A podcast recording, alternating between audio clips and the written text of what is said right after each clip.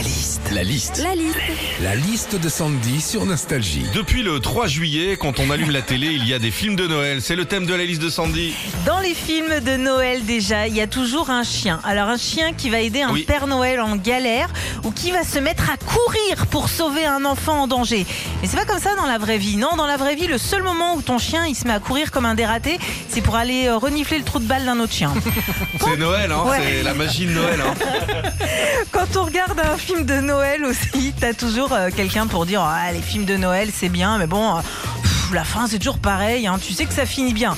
Oui, bah c'est le principe des films de Noël, hein. sinon tu regardes Massacre à la tronçonneuse. Dans les films de Noël aussi, il y a souvent des enfants qui jouent dans la rue, qui se font des batailles de boules de neige et d'un coup, comme ça, comme par magie, ils se font embarquer dans le traîneau du Père Noël. Ah là là, quelle chance hein Moi j'ai beau laisser mes enfants jouer dehors, le Père Noël, il a jamais voulu les embarquer. hein. Enfin, quand tu regardes un film de Noël, il y a toujours une histoire d'amour avec cette belle maman, veuve ou divorcée, qui va tomber au marché de Noël sur un beau vendeur de sapins. Bonjour mademoiselle, vous êtes plutôt Norman ou épicéa Alors je sais pas comment elles font, hein, c'est marrant, hein, mais moi dans les marchés de Noël c'est plutôt... euh, Alors la maman, elle veut du vin chaud? Retrouvez Philippe et Sandy, 6h-9h sur Nostalgie.